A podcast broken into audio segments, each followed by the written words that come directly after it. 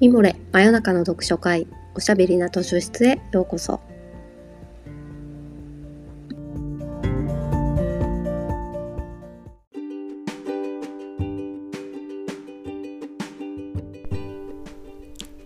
こんばんは。講談社ウェブマガジンミモレ編集部のバタヤンこと川端です。おしゃべりな図書室では水曜日の夜にほっとできて明日が楽しみになるをテーマに皆様からのお便りをもとにおすすめの本や漫画紙フレーズをご紹介します。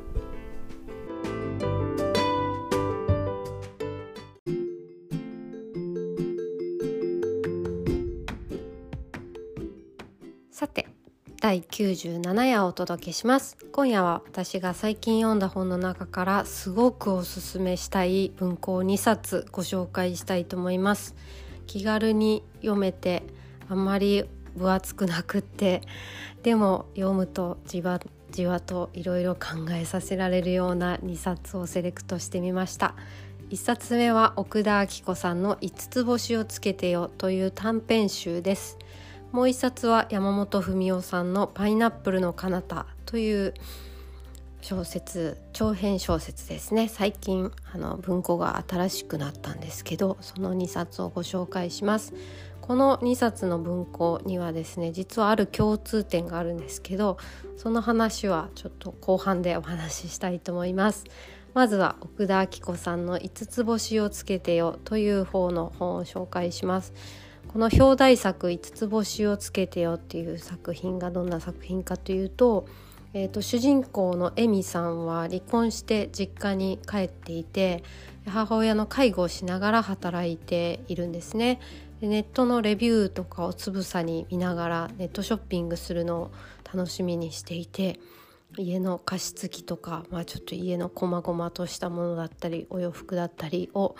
まあ、レビューを参考にしながら音がうるさくないかなとか値段に見合ってんのかなとかチェックして買うっていうのが楽しみなんですよわかかりますよね。そうでそのお母さんの介護を頼んでいるホームヘルパーさんがいるんですけど、まあ、その人すごく気立ても良くて明るくて、まあ、本人も気に入ってるしエミさんも気に入ってるしお母さんもすごく信頼してて気に入っていてうまくいってるんですけどある日、まあ、そのヘルパーさんを派遣している会社だったりそのヘルパーさんについての悪い噂を耳にするんですね。で、まあ、噂を耳にしたところからちょっと気持ちが揺らいできて気に入ってたからいいじゃんって思うんですけど、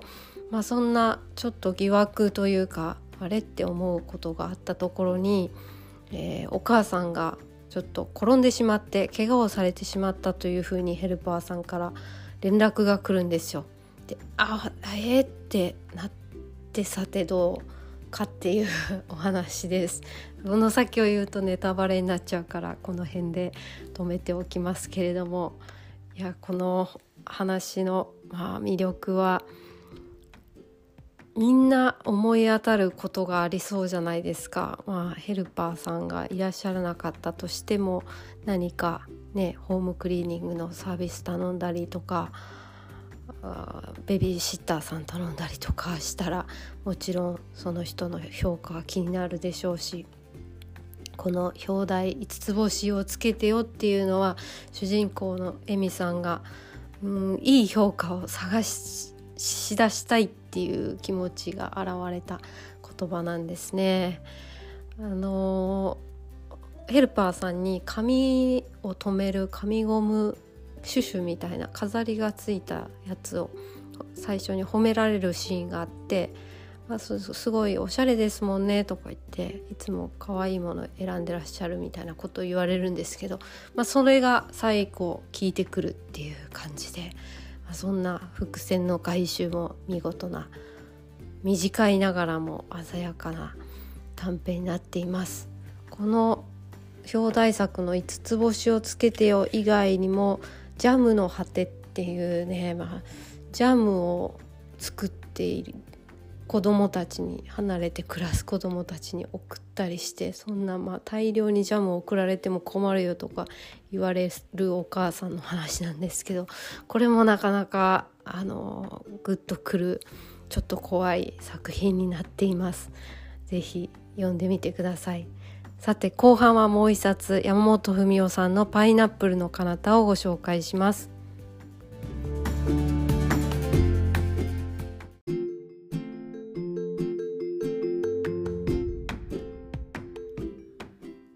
続いては山本文夫さんの「パイナップルの彼方」です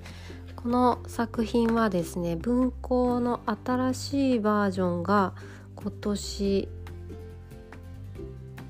1月25日に出たばっかりなんですけれどももともと初出は1992年なんですね。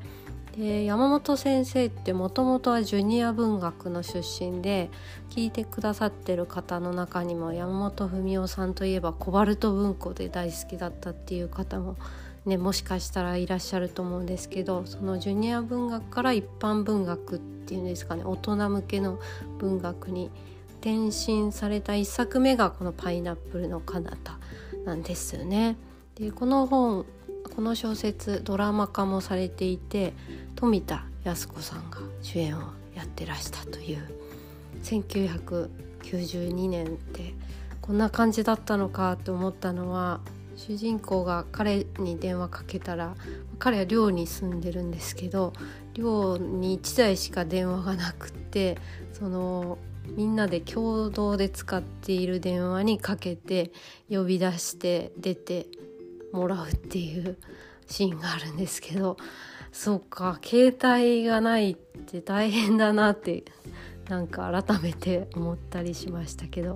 まあ、主人公の女性は OL でお父さんのコネで信用金庫に入っていて、まあ、あのそつなく仕事もちゃんとやっていてで彼氏もその、ね、さっき言ったようにいるし、上司のちょっとあの怖そうな女の先輩がいるんですけど、まあ、その人ともうまくやっているし友達もいて友達はちょっと結婚し始めたりなんかしてるっていう割と順風満帆な感じなんですけどある日その美文っていう主人公の女性の部署に新入社員として同世代の女の子が入ってくるんですよ。でまあ桃子ちゃんっていう彼女がちょっと結構自由な感じの人で、まあ、その子に振り回されたりなんかその子とそ怖い女の先輩はあまり反りが合わなくてうまくいってなくてそのこの、まあ、尻拭いっていうか先輩とその子の板挟みになったりしているうちに、まあ、ちょっと気持ち的にもしんどくなっちゃって円形脱毛症になったり、まあ、彼とのことも結婚するのかしないのか彼についていって一緒に住むのか住まないのかみたいな、まあ、いろんなことが起こってくるという話なんですよ。でまあ時代がね1992年と今だからちょっとその結婚腰掛け OL 的な感覚とかが、まあ、今と少し違うなと思う部分はあれどこういう子が部署に入ってきてなんかかき乱されたり今までいい別に先輩も怖いけどまあちゃんとした仕事してくれる先輩だしうまくいってたのに 誰か違う人が入ってくることでかき乱されたりこの女の先輩もねちょっとまあ隠していることがあって自分が思ってた評価と違ったりするんですけどそういうことってあるよなって思って、まあ、本当に一気に読んでしまいましたね。これがそのジュニア文学から一般文学の一作目だったんだっていうことも感慨深くうーん素晴らしい才能でこう一般文芸に転身してくださってありがとうっていう感じで読みました。今日はですね、えーと「五つ星をつけてよ」の方の後書きから紙フレーズをご紹介したいと思います。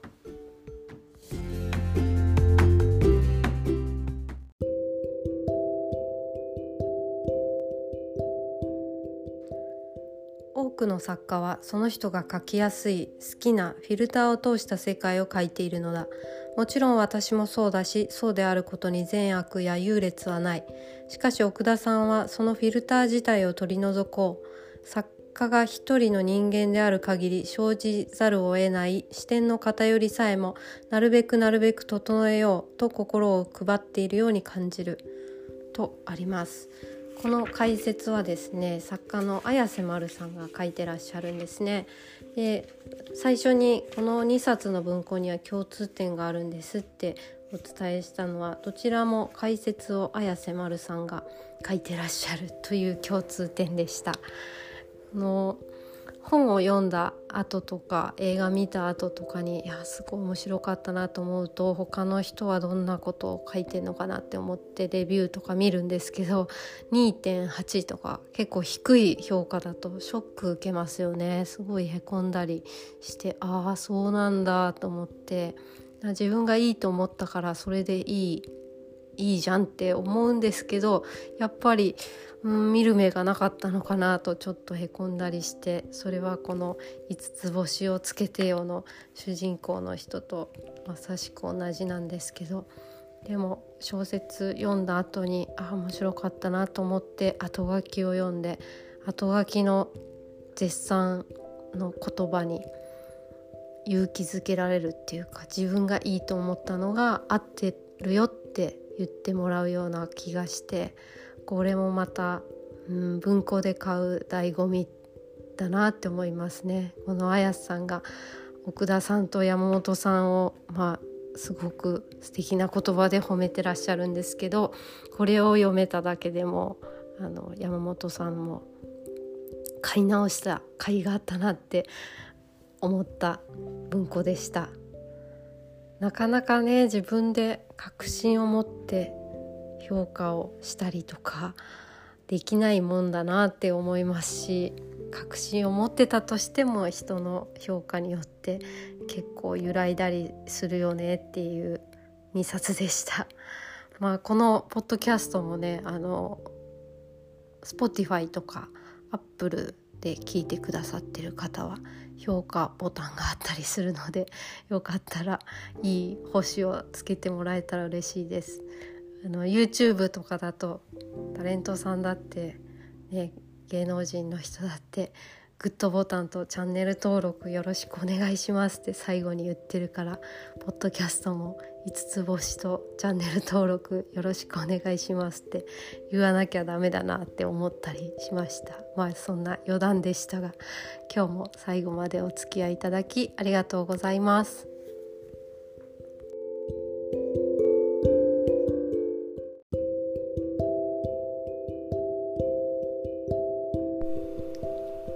さてそろそろお時間になってしまいました。真夜中の読書会おしゃべりな図書室は皆様からのお便りをもとにいろいろなテーマでお話ししたり本を紹介したりしております。ミモレのサイトからお便り募集していますのでぜひご投稿ください。また水曜日の夜にお会いしましょう。おやすみなさい。おやすみ。